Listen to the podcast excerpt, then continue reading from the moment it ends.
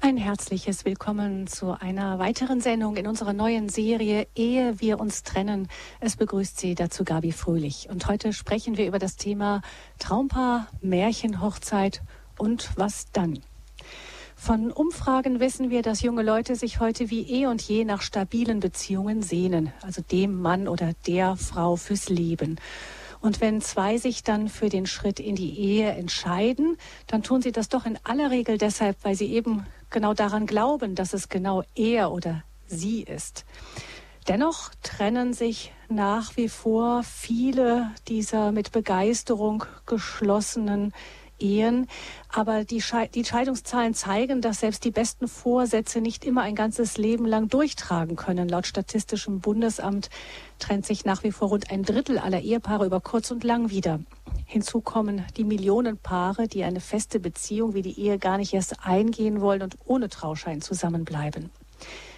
Ehe wir uns trennen, in dieser Serie wollen wir Paaren helfen, ihre Partnerschaft auf ein solides Fundament zu bauen – denn auch wenn die Braut bei der Hochzeit wunderschön, der Bräutigam überglücklich und beide ein Traumpaar sind, ganz ohne Arbeit geht es nicht.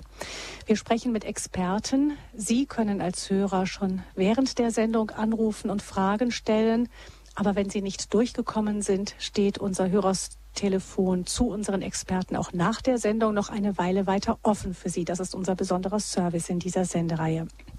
Heute sprechen wir mit Norbert Wilberts. Er ist Diplompsychologe und Diplomtheologe, hat mehr als 20 Jahre lang die Ehe, Familien- und Lebensberatung im Bistum Münster geleitet.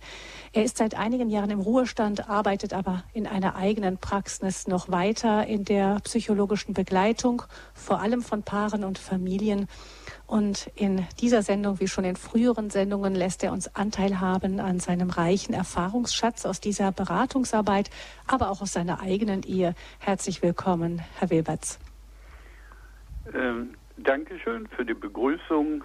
Auch Ihnen einen guten Morgen. Herr Wilberts, die Hochzeit mit der Braut in Weiß ist immer noch das Wunschfest für ein Paar in aller Regel, das sich für den Schritt in die Ehe entscheidet. Auch die Kirche suchen ja viele nach wie vor als das Ambiente aus, auch wenn viele von diesen Paaren sonst keine regelmäßigen Kirchgänger sind.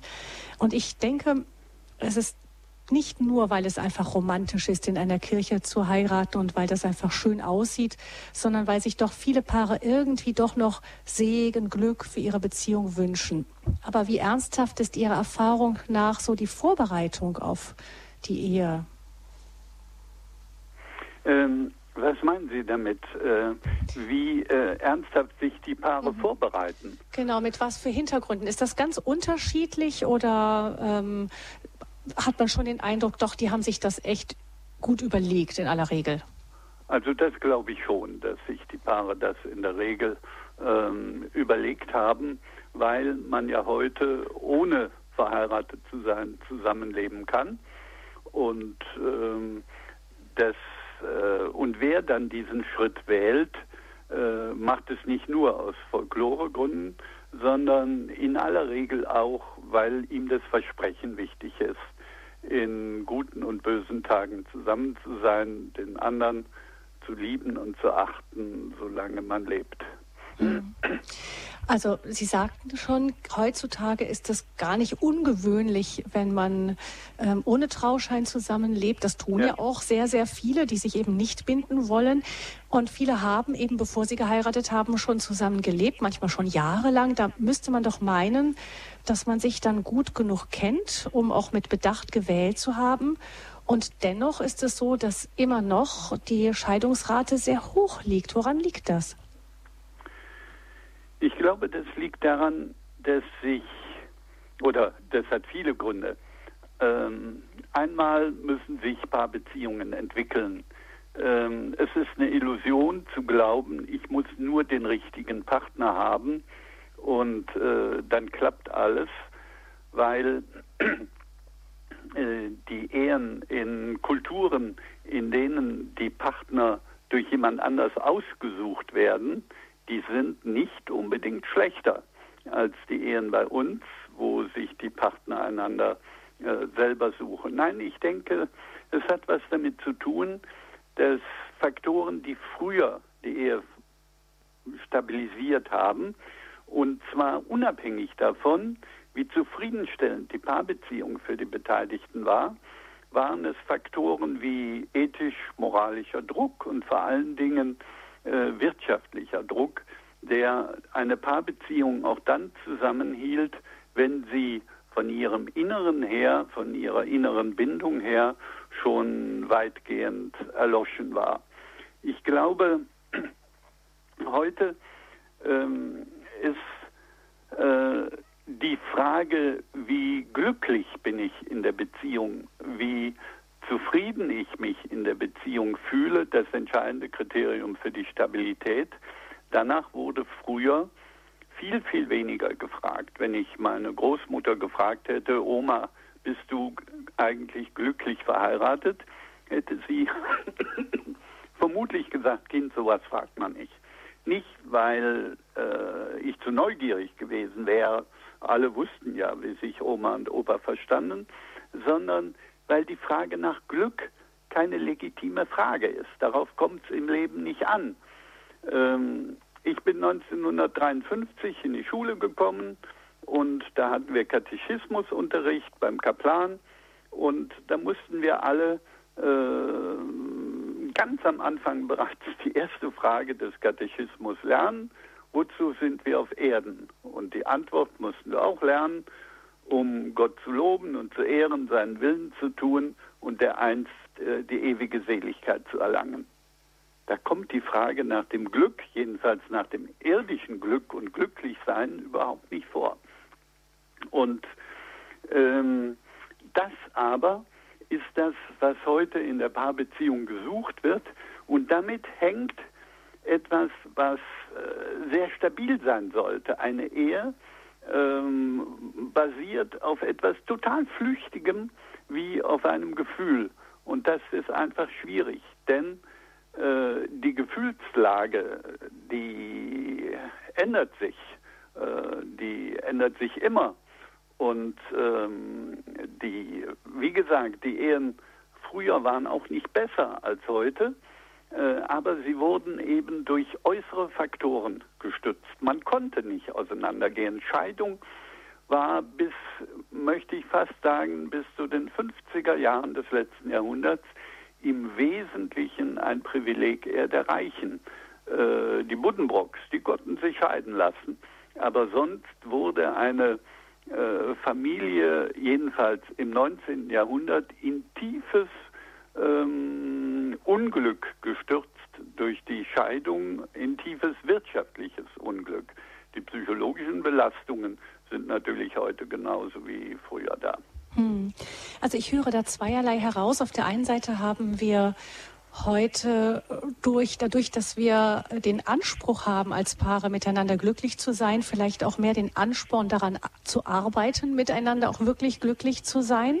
Auf der anderen Seite ist es auch schwieriger, höre ich da heraus, miteinander zu, beieinander zu bleiben in Zeiten, in denen mal das Glück eben nicht so im Vordergrund steht. Also gerade in diesen schweren Zeiten, für die wir ja auch die Treue versprechen. Mhm. Und da, da hat früher dann diese einfache Entscheidung oder auch der äußere ja. Druck besser durchgetragen. Ja, ja, ja. Das war, die Ehe wurde gestützt durch Faktoren, die mit der Qualität der Beziehung ähm, primär mal nichts zu tun hatten. Und ähm, die äh, und das ist eben heute anders. Heute ähm, muss das Gefühl des Paares stimmen. Ähm, die ähm, heute ist so eine Frage wichtig, wie das kann es doch nicht gewesen sein, äh, dass wir nur noch lieblos nebeneinander herleben, enttäuscht vom anderen, äh, enttäuscht vom Leben und in Arbeit, Konsum oder in die Wartezimmer der Ärzte flüchten und dabei spüren, dass wir eigentlich etwas ganz anderes suchen. Das hat es früher genauso gegeben aber man blieb trotzdem zusammen. Man hatte nicht die Wahl des Auseinandergehens. Und diese Option hat man heute. Hm. Wobei, wie gesagt, ähm, äh, wir das nicht bedauern dürfen. Im Gegenteil, es hat einfach ein Stück mehr mit Freiheit zu tun. Aber es ist umso wichtiger, dass ähm, Menschen auf das Zusammenleben als Paar vorbereitet sind und ähm, auch ein Stück äh, von der Gesellschaft, von der Kirche und von wem auch immer ein Stück äh, pädagogisch begleitet und hingeführt werden hm. zu dieser Lebensform. Nun ist es ja so, wenn wir jetzt als äh, Katholiken zumindest eine Ehe eingehen, dann doch das Versprechen für uns äh, nochmal auch doch einen äußeren, äh, einen äußeren Rahmen setzt. Also das ist ja auch dann die Grenze, von der wir zumindest vorhaben, sie wirklich nicht zu überschreiten. Da ist doch noch ein bisschen mehr von diesen äußeren Faktoren vielleicht immer noch da für diejenigen, die eben sich bewusst auch für eine katholische Ehe entscheiden. Ja, aber ähm, die, äh, das, was Sie gerade ansprechen, halte ich für was ganz, ganz Wichtiges, was hilft, nämlich eine Entschlossenheit, die Krise zu meistern.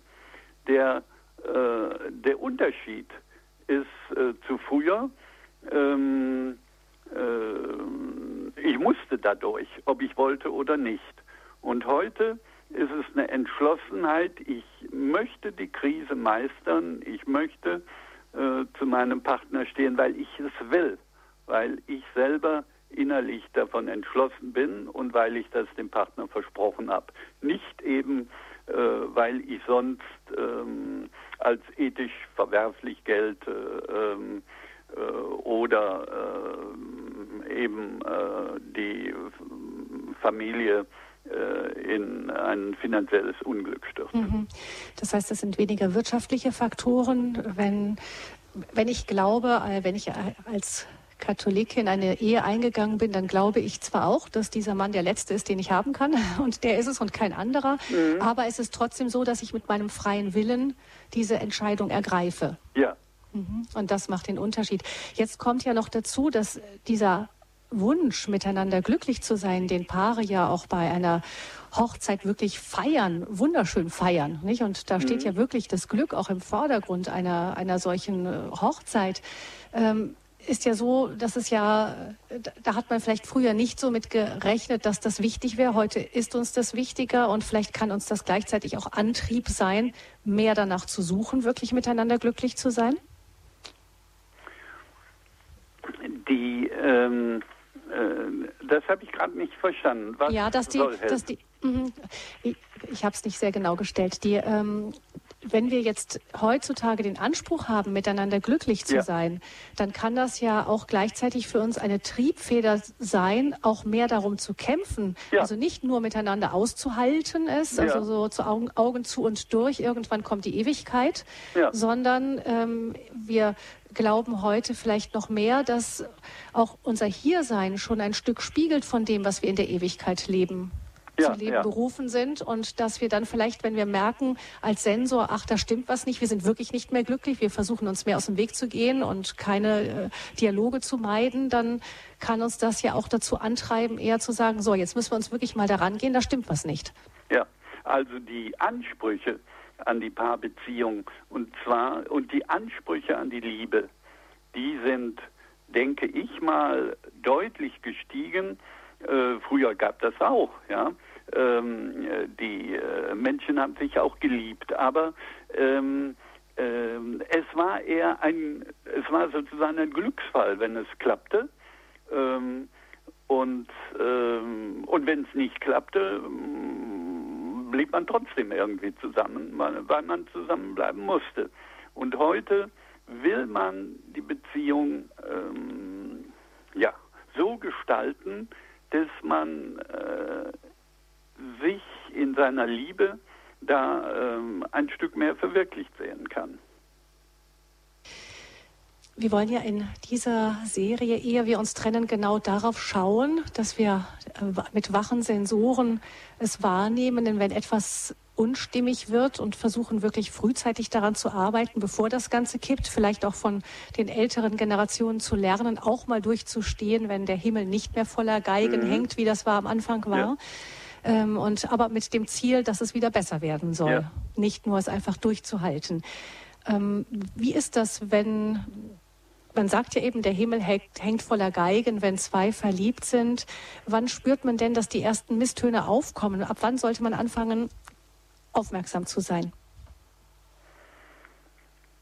Also ähm, äh, man, äh, dass der Himmel nur voller Geigen hängt, ähm, das ist ja eigentlich nur die ganz kurze Zeit des Verliebtseins. Wenn ein Paar sich entschließt zu heiraten, ähm, hat das Paar in der Regel auch bereits andere Phasen erlebt, wo man miteinander sich ein Stück auseinandergesetzt hat, wo man ein Stück vielleicht auch gestritten hat, äh, zum Beispiel über die Rollen, die man wahrnehmen will, über die Art, äh, über die Familie, die man plant und so weiter.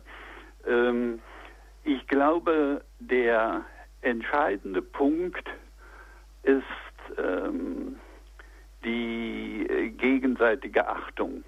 Der ähm, Gottman, ein amerikanischer Psychologe, hat äh, viele tausend Paare ähm, ja, gesehen und, äh, und deren äh, Zusammenleben erforscht.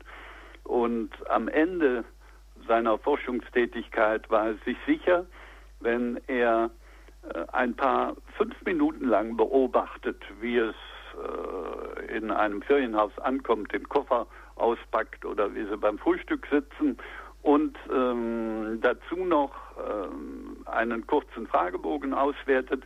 Wenn er also der Fragebogen und die fünf Minuten Beobachtung, die gaben ähm, ihm die Gewissheit, mit 91 Prozent Sicherheit voraussagen zu können, ob das Paar noch in fünf Jahren zusammen ist.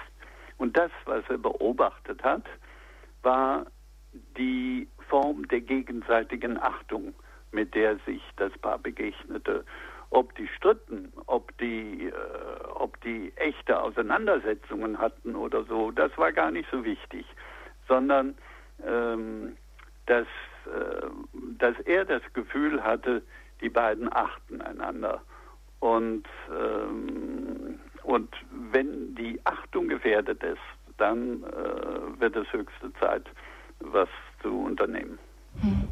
Das sieht man an Gesten, Tonfall und so weiter, kann ich mir vorstellen. Ja. Und ähm, Sie, Herr Webers, ja, haben... ob man sich zum Beispiel ausreden lässt, ob man daran interessiert ist, ähm, was der andere fühlt und was er sich wünscht und ähm, ja. Mhm. Herr Webert, Sie halten auch immer wieder Vorträge über Ehe, Paarbeziehungen und Sie haben da ähm, sechs wichtige Voraussetzungen für eine gelingende Paarbeziehung herausgearbeitet. Ähm, wir können die vielleicht einmal anschauen. Die erste Voraussetzung, die Sie nennen, sind die Kommunikationsvoraussetzungen. Das ist vielleicht schon ein bisschen angeklungen in dem, was Sie gerade gesagt ja. haben. Ähm, dass man die eigenen Gefühle und Wünsche spürt, sie dem Partner mitteilt und seinerseits sich für Gefühle und Wünsche des Partners interessiert und angemessen damit umgeht. Ähm, das, denke ich, ist das Allerwichtigste. Bei Konflikten Lösungsmöglichkeiten zu entwickeln und Kompromisse zu schließen, all das gehört zu den Basisfertigkeiten, über die die Partner in einer lebendigen Paarbeziehung verfügen sollten. Die sind verhältnismäßig gut trainierbar, wie äh, Untersuchungen etwa des Münchner Instituts für Forschung und Ausbildung in Kommunikationstherapie belegen in den Programmen wie EPL, ein partnerschaftliches Lernprogramm, KEC und so weiter. Das heißt, da, gibt, da werden dann ganz konkrete Tipps gegeben, wie man miteinander kommunizieren soll. Ja, es wird vor allen Dingen geübt. Mhm. Es wird geübt, bei sich zu spüren, was fühle ich und was wünsche ich und das angemessen rüberzubringen und gleichzeitig aber auch eben sich für die Gefühle und die Wünsche des Partners zu interessieren und damit angemessen umzugehen. Das sind Dinge, die einfach zum Basisverhalten gehören. Daneben gehört aber auch zu den Kommunikationsvoraussetzungen, dass sich das Paar sozusagen Kommunikationsräume sichert. Äh, so hat der Gottman, den ich eben äh, schon mal zitiert habe, ähm, besonders erfolgreichen Paaren, die also sehr gut miteinander kommunizieren und die die gegenseitige Achtung in einem sehr hohen Maße praktizierten, äh, denen hat er äh, ein Fünf-Punkte-Programm angeschaut, das ich einfach mal kurz nennen wollen möchte. Täglich am Morgen zwei Minuten Austausch über wichtige Aufgaben, Begegnungen und Ereignisse, die einen beschäftigen werden. Wenn ich gerne hätte, dass der Partner an mich denke, an mich denkt, wenn, weil ich äh, irgendwie eine wichtige, eine wichtige Aufgabe vor mir habe, einen wichtigen Arztbesuch oder sonst was, dann ist es einfach wichtig, dass ich das dem Partner mitteile. Äh, nur dann kann der wirklich ja auch an mich denken. Der zweite Punkt, täglich fünf Minuten sich darauf zu konzentrieren, was der Partner heute schon für mich gemacht hat und wofür ich ihm danken sollte und ihm dies mitteilen. Also etwa auf dem Weg vom Parkplatz bis in die Wohnung rein, mir überlegen, was hat der Partner heute schon für mich gemacht? Wofür könnte ich ihm eigentlich mal Danke sagen? Und wenn ich dann die Tür aufschließe, komme ich bereits in einer völlig anderen Stimmung rein, ähm, begegne äh, dem Partner auf eine ganz andere Weise. Dann äh, ein Punkt, der vielleicht etwas ähm, seltsam klingt, täglich fünf Minuten Körperkontakt. Damit ist weniger äh, die Streicheleinheit gemeint, sondern, äh, ach so, und der Körperkontakt, der kann auch eingefordert werden. Ich kann also dem Partner sagen, komm mal her, ähm, wir hatten heute noch nicht unsere fünf Minuten. Das ist weniger die Nähe, die damit entsteht, die ist zwar auch wunderschön und das hat auch mit äh, Sex ziemlich wenig zu tun, ähm, aber es fordert ein in unserem Alltag, wo es um Erziehungsstress, um Arbeit, um Krach mit dem Vermieter oder sonst was geht. Es geht eigentlich in unserem Leben zu zweit um mehr.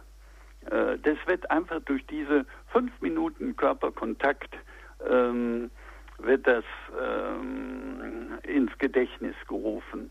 Dann der vierte Punkt, täglich am Abend 20 Minuten Austausch über wichtige Tagesereignisse, zum Beispiel während eines Spaziergangs um den Häuserblock. Und der letzte Punkt, äh, einmal wöchentlich ein eineinhalbstündiges ungestörtes Gespräch, bei dem das Telefon abgestellt ist, bei dem man vielleicht auch äh, die Wohnung verlässt, in eine Kneipe geht, sich zusammensetzt oder was, wo man sich anderthalb Stunden wirklich nur miteinander und den gegenseitigen Sorgen und Freuden und Plänen äh, beschäftigt. Das ähm, ähm, hat der Gottman Paaren abgeschaut, von denen er überzeugt war, die gehen super miteinander um. Hm. Das kann uns sicher eine Hilfe sein, da auch mal nachzuschauen, haben wir so etwas überhaupt in, mhm. in unserer Beziehung. Mhm. Ähm, das heißt, die Kommunikation in, auf vielen Ebenen, äh, höre ich da heraus, ist wichtig, dass man einfach miteinander sich austauscht. Ähm, mhm. Und das kann man lernen. Wäre natürlich hilfreich, wenn das Paare auch lernen, noch bevor sie heiraten, damit sie dann schon mit den Voraussetzungen reingehen. Aber auch da ist es hoffentlich niemals zu spät. Der zweite Punkt, den Sie genannt haben in, in diesem Aufstellung, die Sie zusammengestellt haben, sind die strukturellen Voraussetzungen. Was können wir denn darunter verstehen? Ähm, dass man sich nur zu lieben brauche und alles andere sich von selbst entwickelt, gehört in den Bereich der Illusion. Paarbeziehung braucht auf Dauer Struktur, zum Beispiel die Klärung der Verbindlichkeit. Die Entschlossenheit zu dauerhafter Bindung gehört zu den wesentlichen Merkmalen einer erfüllten Paarbeziehung. Natürlich ist das Versprechen lebenslanger Treue nicht gleichzusetzen mit einer Garantie. Niemand kann die Augen davor verschließen, wie weit der Wunsch und die Realität oft auseinanderklaffen. Dennoch wo von vornherein das Versprechen, mit dem Partner gemeinsam alt werden zu wollen, einander vorenthalten wird, bleibt die Liebe hinter dem zurück, was zwischen beiden erlebt werden könnte, breiten sich oft uneingestanden und unerwartete Enttäuschung und vielleicht auch innerer Rückzug aus. Eine weitere Voraussetzung stabiler Paarbeziehungen ist das gemeinsame Dritte. Das klassische Bild einer stabilen Paarbeziehung ist gerade nicht das Paar, das sich mit sich selbst beschäftigt. Dies Bild passt zur Zeit der Verliebtheit genauso wie zur Trennungs- und Scheidungsphase, sondern das Paar, das Schulter an Schulter auf ein gemeinsames Drittes schaut, in dem die Liebe der beiden fruchtbar wird und sich quasi darin widerspiegelt. Von Natur aus sind es die Kinder, das gemeinsame Dritte. Unter dem Gesichtspunkt von, Spart äh, von Paarstabilität kann jedoch auch ein gemeinsames Engagement in wirtschaftlicher, politischer, religiöser, kultureller, sportlicher oder ähnlicher Hinsicht treten. Das Paar braucht etwas, ähm, wo es sozusagen Schulter an Schulter steht und auf ein gemeinsames Drittes schaut, das nur lebt, das es nur gibt, dadurch, dass die zwei ein Paar geworden sind. Das gibt dem Paar eine ganz, ganz tiefe Zufriedenheit und Verbundenheit und Bindung. Mhm. Das kann man sich gut vorstellen. Das sind so die Notizen, die Sie haben unter der äh, Begriff strukturelle Voraussetzungen. Jetzt hüpfe ich noch mal kurz zurück in die vorausgehende ähm, Kategorie, sozusagen die Kommunikationsvoraussetzungen. Denn es ist ja so, dass ähm, Sie haben die Kinder als das klassische gemeinsame Dritte genannt und gerade sind es ja die Ehemänner, die oft klagen, dass die, die Kinder nicht als das gemeinsame Dritte empfinden, sondern eher als Störenfriede in der Paarbeziehung. Also die Mutter, die plötzlich, wenn ein neues Kind kommt, ganz plötzlich dann ganz auf emotional ganz auf dieses Kind eingestimmt ist und der Mann völlig aus dem Blickfeld gerät. Was kann man denn dann machen? Also es ist vor allen Dingen wichtig, dass sich das Elternpaar bewusst ist, ähm, dass sie eben nicht nur Elternpaar sind, sondern auch ähm, für die äh, Paarbeziehung was tun müssen. Für eine Paarbeziehung muss man was machen, in die muss man was investieren. Ähm, äh, ein schönes Bild für eine Paarbeziehung ist einfach ein Blumentopf wenn ich die Blume geschenkt kriege und die einfach nur hinstelle und da nichts mitmache, dann ähm, verdocht die ziemlich bald, ist die ganze Pracht ziemlich schnell weg. Ich muss, wie ich die Blume begieße und versorge und dünge und so weiter, so muss ich auch für die Paarbeziehung was tun. Ähm, das ist ähm, einmal sehr wichtig. Das Zweite ist ähm, ein wirklich offener Austausch darüber, ähm, war in der Phase der jungen Partnerschaft das Verhältnis von Geben und Nehmen zwischen beiden Partnern relativ ausgeglichen.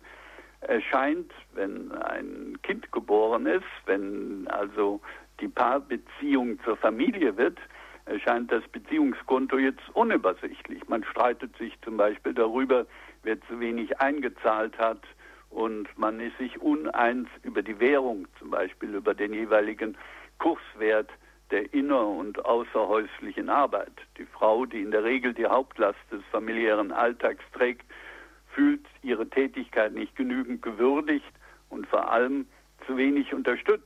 Und er fühlt sich zum Beispiel in seiner Sorge um die materielle Absicherung der Familie nicht anerkannt.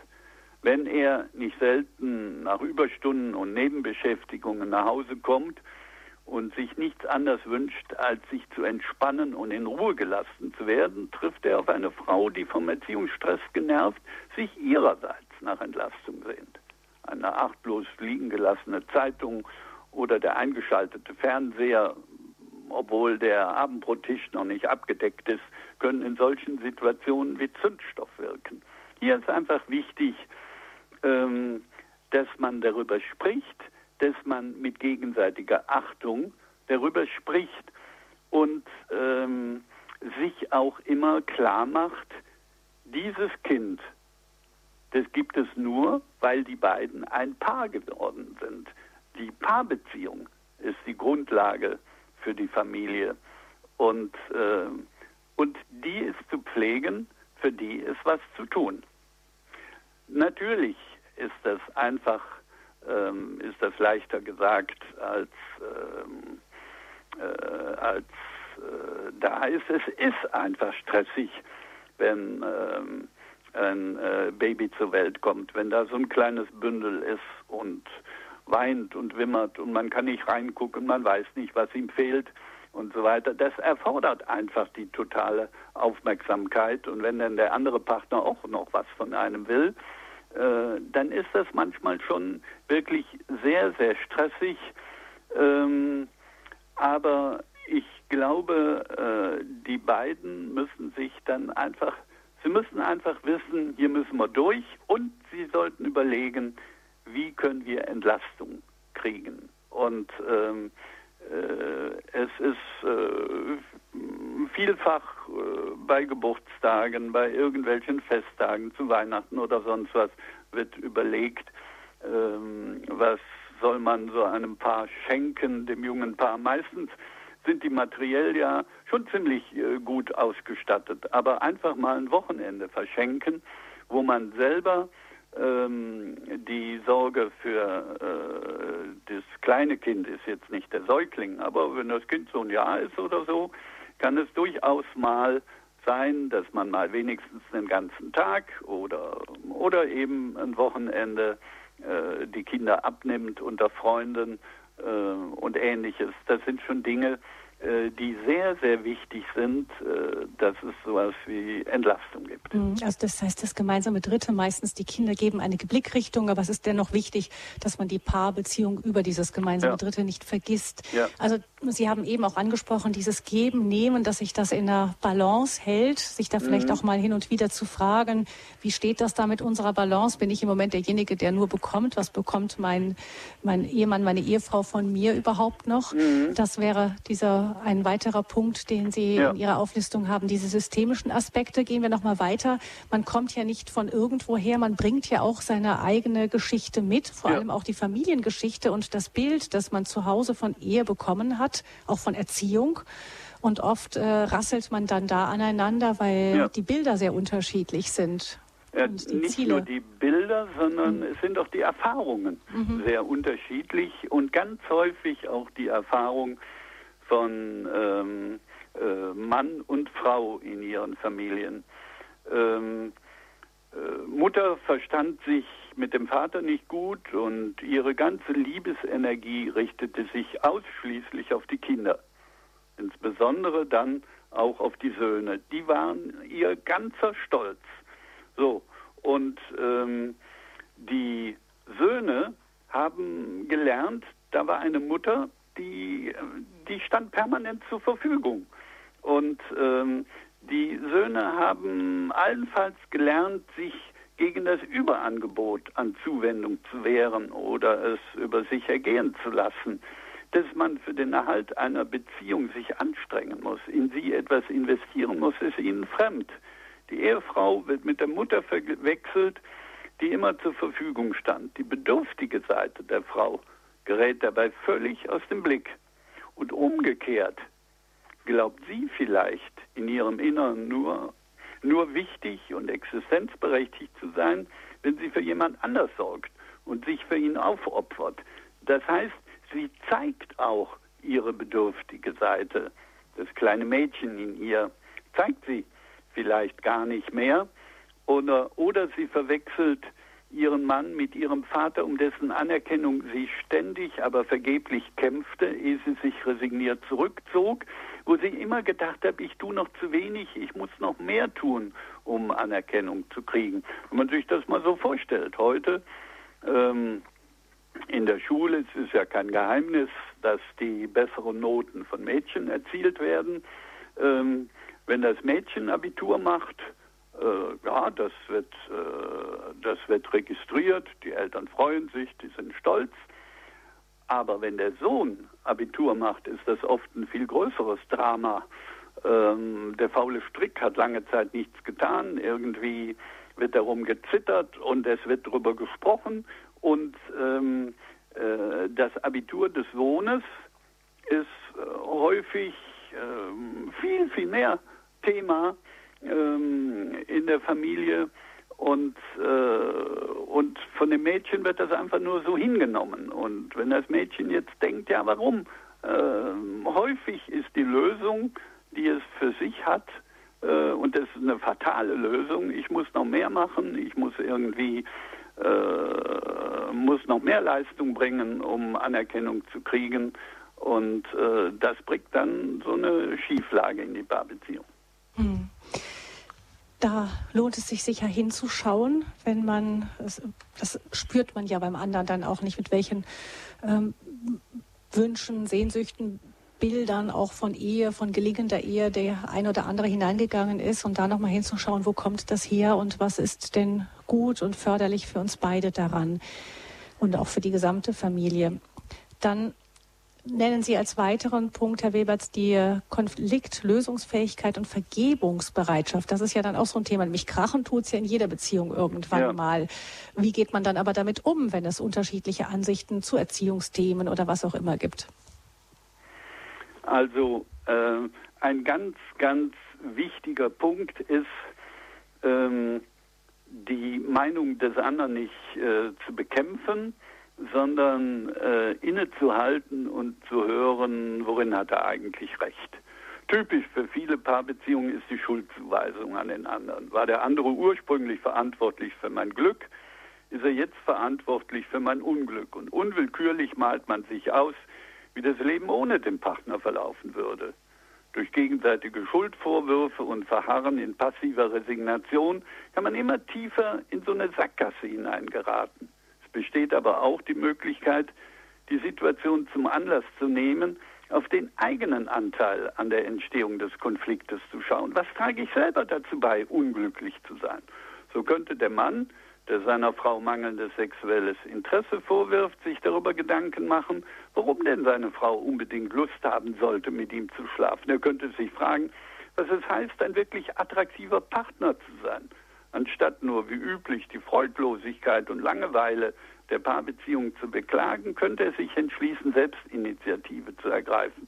Zum Beispiel im Kinoprogramm, statt zu sagen, wir unternehmen nie was und so weiter, bei uns ist eigentlich gar nichts los, es ist immer nur langweilig, selber mal die Zeitung zu nehmen, das Kinoprogramm aufzuschlagen, einen Film auszusuchen, die Eintrittskarten und den Babysitter besorgen und die Frau wie in alten Zeiten zu einem Kinoabend einladen. Also der, der entscheidende Punkt ist, statt den anderen für mein Unglück verantwortlich zu machen, sich selber zu fragen, was trage ich dazu bei, ähm, äh, dass, äh, dass ich unglücklich bin und, ähm, und diese Fragestellung ähm, ist, ähm, ist bei der Konfliktlösung von ganz zentraler Bedeutung.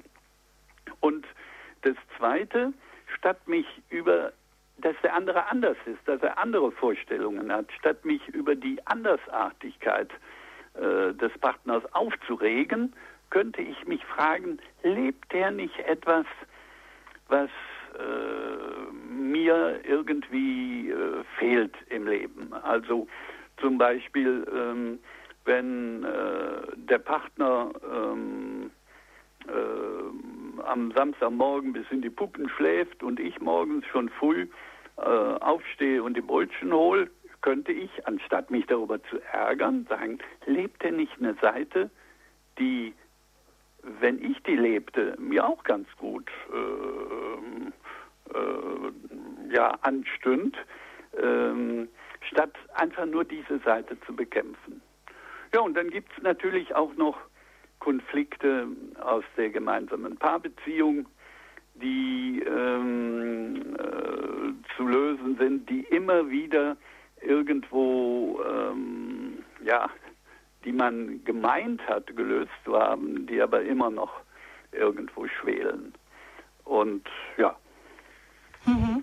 Das heißt, da, da auch ranzugehen, wenn man, wo kann eine Persönliches, ja, nicht Bereitschaft wirklich zu vergeben. Man kann sich auch in der Opferrolle ganz gut wohlfühlen ja, ja. und dem anderen das ewig nachtragen. Das ist ja, man weiß ja, es ist eine anstrengende Arbeit, jemandem immer was nachzutragen. Das lohnt sich nicht wirklich ähm, da auch noch mal ranzugehen. Als letzten Punkt haben Sie noch die positiven Aspekte, die man immer wieder in den Blick nehmen sollte, genannt. Also auch das Wissen, selbst wenn es jetzt schwer ist, den Blick auf die Zeit dahinter zu richten und sich zu sagen, ähm, das ist ein Durchgang, durch den wir beide durchgehen wollen und vielleicht auch müssen, aber wir erwarten, dass es hinterher besser wird. Und Sie schreiben da auch, ähm, Herr Wilberts, dass eine, eine dass das, was eine Beziehung stabil macht, nicht nur die schönen Zeiten sind, sondern tatsächlich die durchgestandenen Konflikte. Ja. Ähm, ich muss eine Idee haben äh, in einer Konfliktsituation, dass ich, wenn ich den Konflikt bestehe, selber irgendwo auch ein Stück Gewinner bin durch äh, das Überwinden äh, des äh, Konfliktes. Ähm, die äh, paradoxerweise sind es ja nicht nur die schönen Stunden, die mich reich machen oder die guten Gespräche, die Zärtlichkeit oder die Sicherheit und Geborgenheit, die ich vom Partner bekomme. Äh, es kann nämlich sein, äh, dass ich das mit einem anderen Partner genauso oder gar noch intensiver erleben könnte. Reich machen die Ziele, die man gemeinsam gemeistert hat. Reich macht der gemeinsame Blick auf die Kinder, denen man das Leben geschenkt hat. Das heißt, die, ist nur, die nur dadurch leben, dass man als Paar zueinander gefunden hat. Wenn man jemand anders geheiratet hätte, hätte man vielleicht auch Kinder, aber garantiert nicht diese Kinder. Diese gibt es nur mit dem Partner. Gewinner ist man aber auch vor allen Dingen deshalb, weil in der Auseinandersetzung mit dem Partner man immer wieder mit sich selbst konfrontiert wird und zur persönlichen Weiterentwicklung herausgefordert wird. So konfrontiert mich das Fremde und Andersartige des Partners mit der eigenen Einseitigkeit und lädt mich ein, vom Partner zu nehmen und mich vielleicht ein Stück weit auf das, was er mir vorlebt und ich bislang vermieden habe, einzulassen. Das Störende und Anstößige des Partners kann für mich zum Anlass werden, eigene Grenzen zu überschreiten und Neues in mein Leben und Verhalten zu integrieren. Oder ich werde erwachsener und gewinne an Profil hinzu, wenn es mir gelingt, bei der Aufarbeitung dessen, was in der Partnerschaft schief ging, meinen Teil der Verantwortung zu übernehmen, gegebenenfalls auch zur eigenen Schuld zu stehen und die entsprechenden Konsequenzen zu tragen.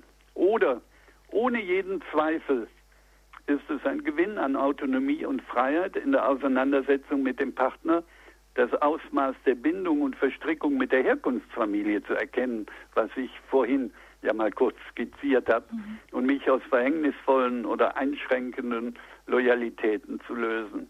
Und schließlich, wenn die Partner anlässlich einer Krise entdecken, dass in ihrem Leben, in ihrer Paarbeziehung etwas Neues aufbrechen will, wenn sie in Berührung kommen mit ihrer Vision und ihren Träumen vom Leben, dann tun sie einen wichtigen Schritt in Richtung auf mehr Selbstverwirklichung. Wer sich vom Partner innerlich bereits verabschiedet hat, mag vielleicht eher nur als Fessel erleben.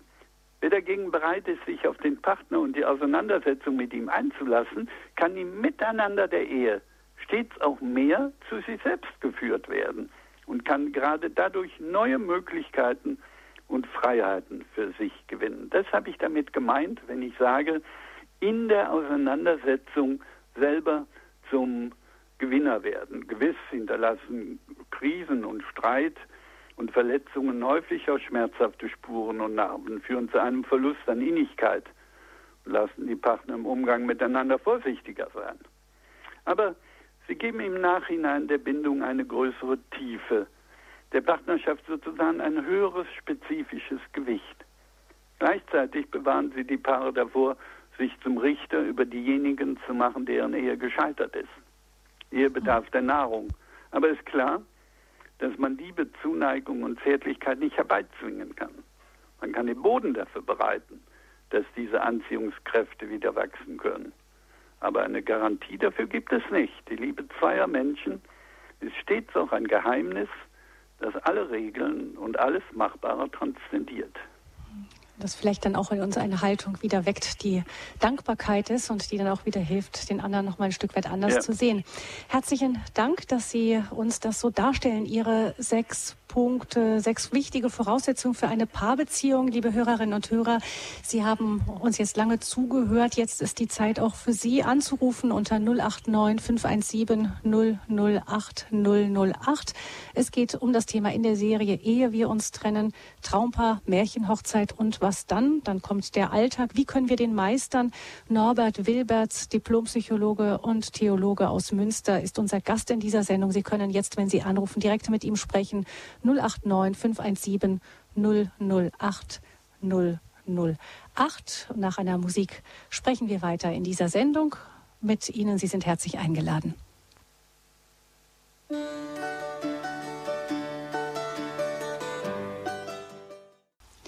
Traumpaar, Märchenhochzeit und was dann. Wir sprechen in der Reihe, ehe wir uns trennen, mit dem Psychologen und Theologen Norbert Wilberts aus Münster. Er hat viele lange Jahre Erfahrung in der Ehe- und Familienberatung, steht Ihnen jetzt für Ihre Fragen zur Verfügung 089 517 008 008. Das ist die Nummer zu dieser Sendung und gewählt hat diese Nummer Frau Lein aus der Nähe von Pforzheim. Grüße Frau Lein.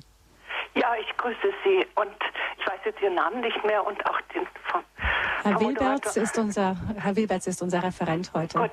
Mhm. Ein herzliches Dankeschön und ich möchte nur sagen, mein Mann und ich waren knapp 50 Jahre verheiratet, er ist gestorben und wir hatten immer Streit, schon von Anfang an.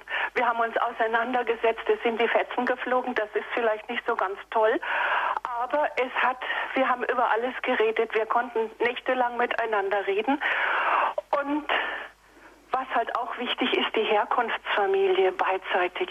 Da ist da sind wir doch gut aufgehoben bei den, was weiß ich, Charismatikern in München. Ich habe in München gewohnt. Oder, oder beim Pater Burb oder wo auch immer, dass man da mal reinschaut. Das, das können ja diese ganzen Hörer hier oder Hörerinnen, ja. Das ist ganz wichtig, in die Herkunftsfamilie reinzuschauen. Und dann gab es irgendeine Frau, ja, das war ja, okay, im, erst im späteren Alter. Und dann habe ich mich gefragt, was hat die, das ich nicht habe?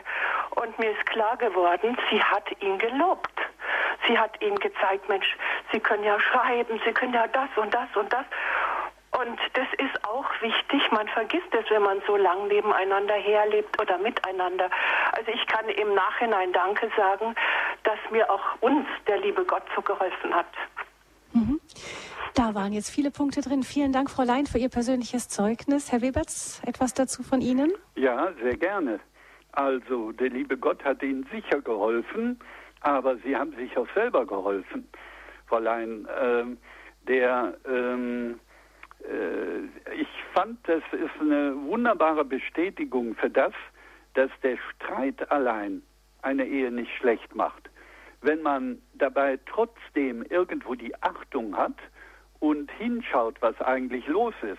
Und als sie die andere Frau erwähnten äh, und fragten, was hat sie, was ich, was ich nicht habe, haben sie ja auch nicht einfach nur auf dem anderen eingeschlagen oder was, ja, sondern haben sich selber gefragt, was fehlt und haben dann entdeckt, ja, der andere muss auch mal Anerkennung, muss auch Lob kriegen und äh, sind daran gegangen, äh, das zu verändern. Also insofern ähm, äh, haben Sie sehr bestätigt, dass, äh, worauf es mir angekommen ist. Mhm.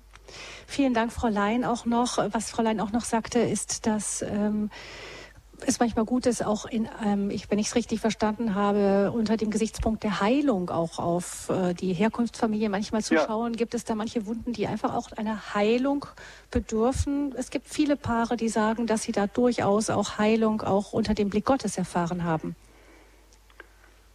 Ähm, ja, und ähm, die äh, und trotzdem muss ich mich natürlich damit auseinandersetzen, ähm, dass die äh, äh, das also oder eines der äh, Haupt oder einer der hauptuneingestandenen Wünsche ist, dass in der Paarbeziehung Dinge, die ich als Kind irgendwie traumatisch erlebt habe, dass der Partner das irgendwie selber ein Stück heilen soll. Und das geht eben oft nicht, ähm, äh, sondern ähm, die, äh, der Partner kann in der Regel das, was äh, zu kurz gekommen ist, ähm, in meinem Leben nicht einfach nur so ausgleichen, ähm, sondern ich muss mich mit meinen Defiziten und Verletzungen und Traumatisierungen auch ein Stück äh, auseinandersetzen.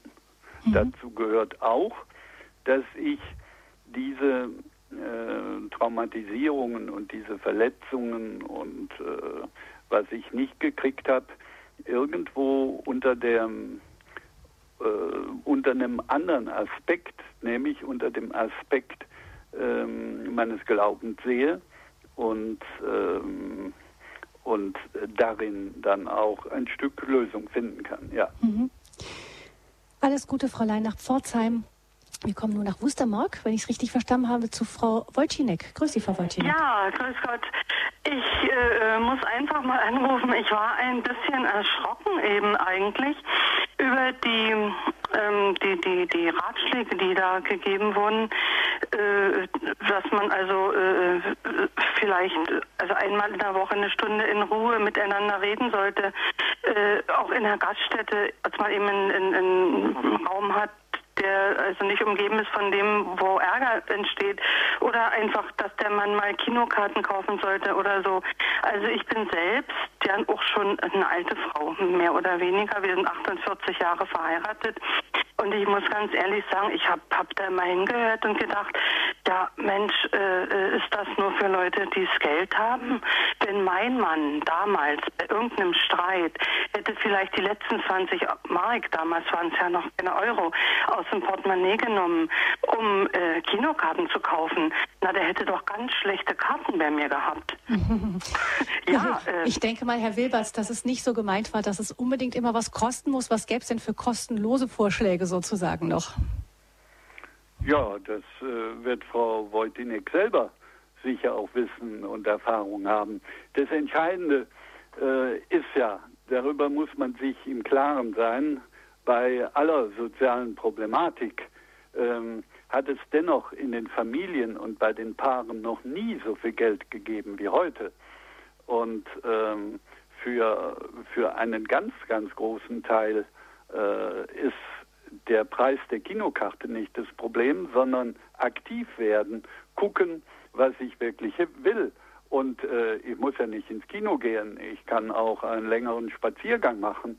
Ähm, ja, man kann sich auf eine Bank setzen und ähm, äh, mal wirklich ähm, die sich äh, etwa die Fragen stellen, wovon träumen wir eigentlich? Was sind unsere Visionen ähm, vom Leben? Ähm, wovon haben wir damals geträumt, als wir uns kennengelernt haben? Was ist eigentlich daraus geworden und ähnliches? Das sind Dinge, die überhaupt nichts kosten, die aber ebenfalls sehr, sehr spannend sind, ähm, um mal aus dem Alltag äh, auszusteigen und äh, sich selber als Paar was äh, zu gönnen. Hier bei den Kinokarten ging es mir ja eher darum, dass derjenige, der beklagt, bei uns ist nichts los, ähm, dass der selber mal aktiv wird, anstatt immer nur ähm, äh, zu klagen und äh, den Finger auf andere zu legen, äh, selber mal zu überlegt, was würde ich denn wirklich gerne mit ähm, meiner Partnerin mal machen. Hm, das kann, kann, dann auch mal das Picknick packen und eine Fahrradtour ja, machen sein. Ja, mhm. ja, auch das. Genau. Hm. Danke, Frau Wojcinek. Alles Gute Ihnen. Und wir kommen nach Mönchengladbach zu Herrn Schröttges. Grüße, Herr Schröttges. Ja, grüß Gott erst einmal. Das waren viele interessante Kleinen, ich wollte verschiedene Einwände bringen und dann eine Frage. Das eine mit der Historie. Ich denke, wir können Eheverhältnisse von vor 100 Jahren und von, von heute so gar nicht mehr in prozentualen Maßstäben sehen. Das haben Sie richtig angedeutet. Abhängigkeiten sind wirklich ganz gravierend gewesen und damit auch der soziale Status. Und man hat immer mehr nach außen hin ähm, eine Lebensform begründet, wo man sagen muss, dass da auch das, das Ansehen wichtiger war, als die tatsächlich Lebensform, möchte man sagen, aneinander schuldig werden. Und die Menschen zu jeder Zeit und einmal in der Heimzahlen genauso, ob es das Fremdgehen war oder die Kinder als Waffe oder als Alibi zu benutzen. Ähm, ich habe das selber bei meinem Schwiegervater noch erlebt, wie stolz er war, dass er zu entscheiden hatte, ob seine Frau arbeiten gehen durfte oder nicht. Ähm, anderer Punkt, ähm, das ist das. Was ist, wenn ähm, durch Jahrzehnte sich eingeschliffen hat, Dinge zu übergehen, zu ignorieren, selbst wenn man sie ausweichen kann, ähm, dann zwar zuhören, dann alles so tun, als wäre nichts gewesen. Wie kann man dann überhaupt eine Basis finden, wo man sagt, wir hatten ursprünglich eine christliche Lebensform oder ein, ähm, ein Interesse an Welt und jetzt ist es nur ein Versteckspiel, bloß nicht äh, zugeben wollen, denn das, was ich nicht äh, weiß, das, was ich nicht wissen will oder damit, womit ich mich nicht auseinandersetze, das gibt es nicht und da habe ich dann auch keine Angst vor. Das wird ja in sich absurd. Hm. Herr Schrottke, vielleicht können wir da mal einhaken und Herrn ja, Wilberts das, das weiterreichen. Das gravierend. Ich will es ja nicht zu sehr hm. ausweiten. Ja, aber das ist, das ist, ich kann sehr gut verstehen, was Sie meinen. Der eine möchte zwar reden, sagt, der andere hört zu, aber es passiert nichts. Es ja. ändert sich einfach auch gar nichts. Herr Wilberts, wie geht man dann damit um? Ich ähm, glaube, äh, dass vielleicht das Thema äh, gewechselt wird. Äh, ganz häufig will der andere nicht reden, wenn er den Eindruck hat, er wird angegriffen. Aber ähm, was ich vorhin schon mal erwähnte, was ich für ein ganz, ganz wichtiges Thema war, ähm, ist ähm, so ein Thema wie Weißt du noch? Und dass man über schöne Dinge äh, berichtet, dass man zum Beispiel dem Partner ähm, erzählt, äh, was man ihm damals alles verdankt hat und wie glücklich man war durch ihn da bin ich überzeugt, da hören die meisten Partner zu. Den suche ich noch, der da nicht zuhören würde. Und das Zweite, äh, dass man als Thema wählt die Träume vom Leben, die man hatte. Ähm, äh, was, was ist mir damals vorgeschwebt? Äh, wie habe ich mir damals meine Zukunft vorgestellt? Wie hast du sie dir zu, äh, vorgestellt?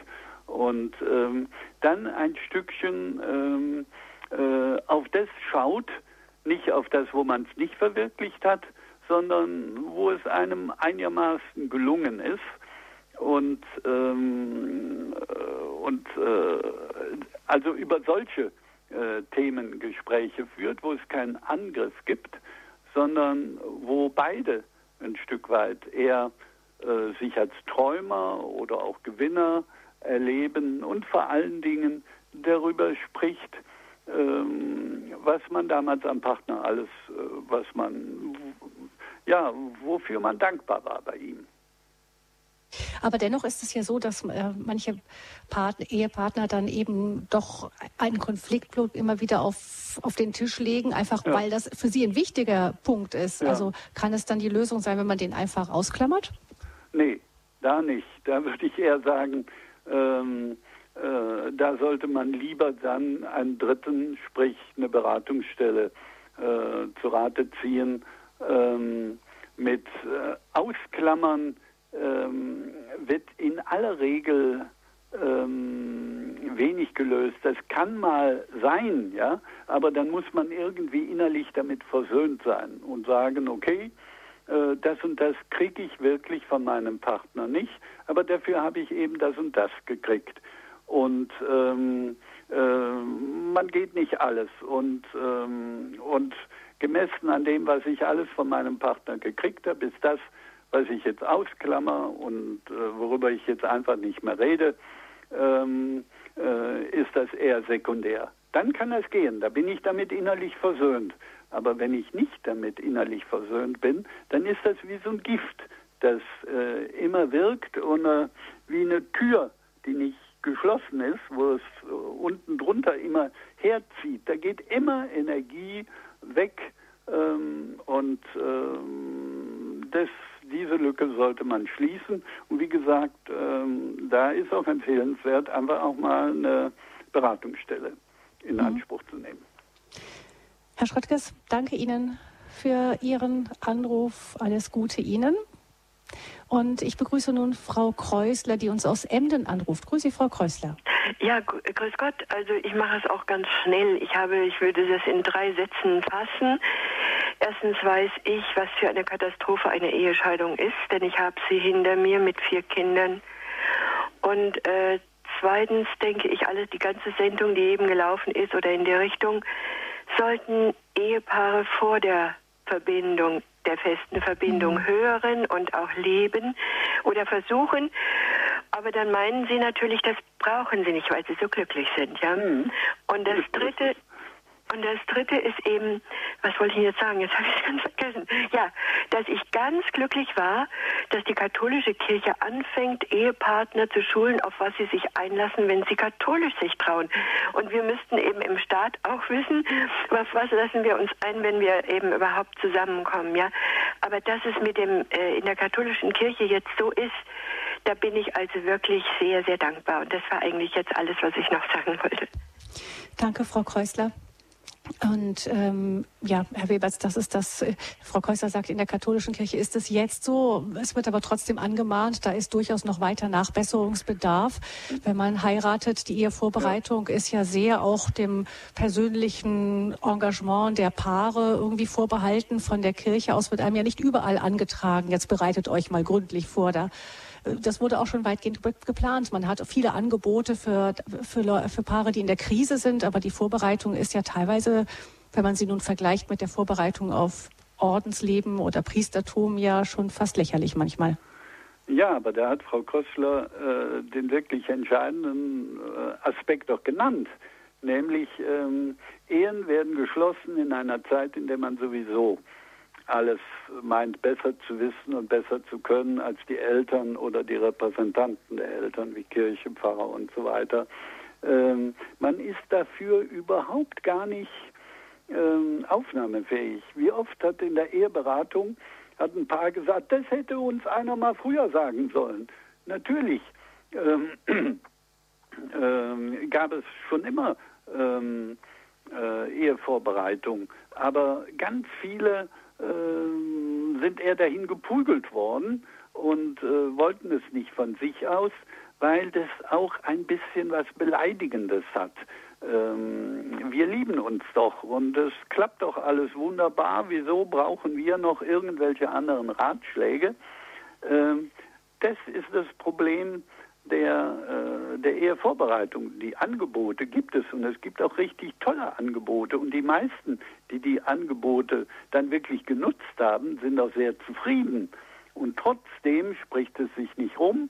Ähm, die meisten sind erst wirklich ansprechbar, wenn sie in der Tinte sitzen. Mhm. Äh, und äh, das ist leider so. Ansonsten äh, muss ich der Frau Krossler äh, vollkommen recht geben. Dass, äh, es wäre wunderbar, wenn es so wäre. Und es gibt auch solche Programme, ähm, die Paare darauf vorbereiten, wo erwiesenermaßen dann die, ähm, äh, die Scheidungsrate deutlich geringer ist anschließend bei Paaren, wenn die sowas besucht haben, beziehungsweise die Qualität der Paarbeziehung auch höher war.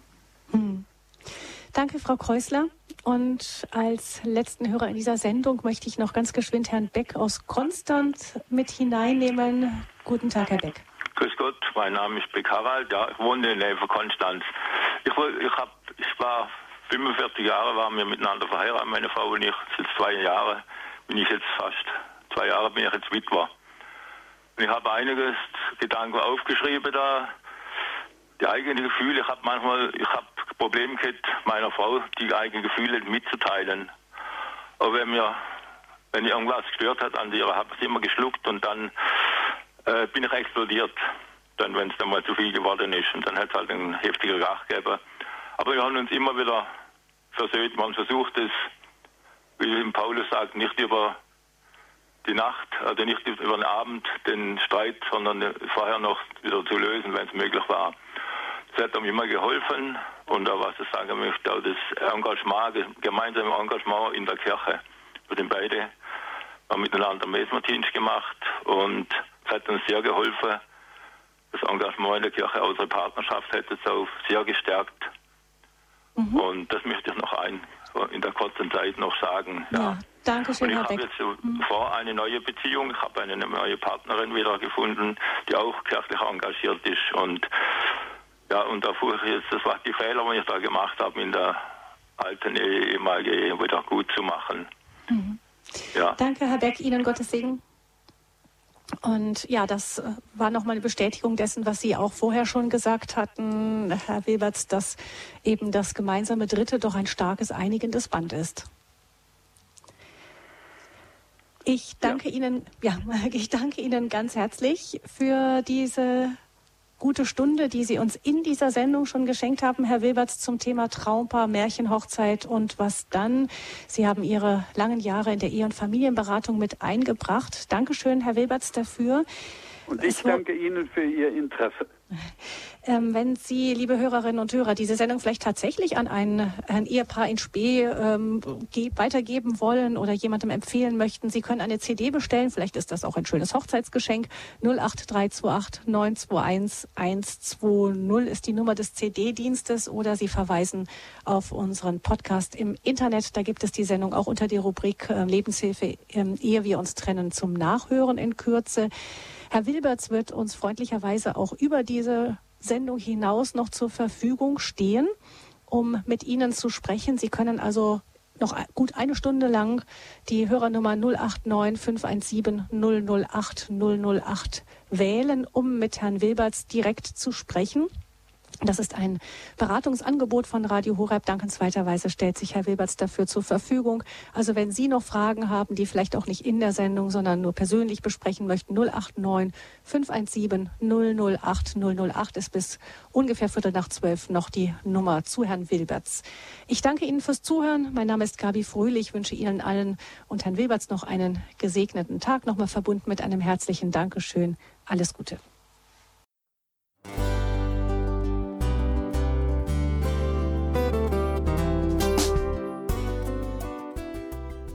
Liebe Zuhörerinnen und Zuhörer, vielen Dank, dass Sie unser CD- und Podcast-Angebot in Anspruch nehmen.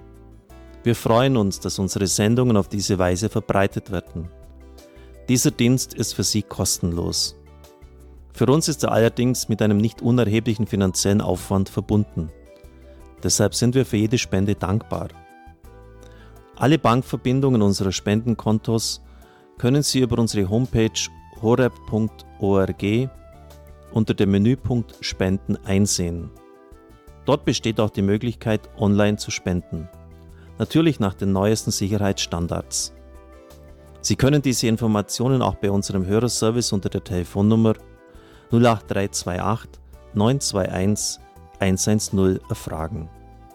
Ich wiederhole die Rufnummer 08328 921 110. Vergelt's Gott für Ihre Unterstützung. Ihr Pfarrer Kocher.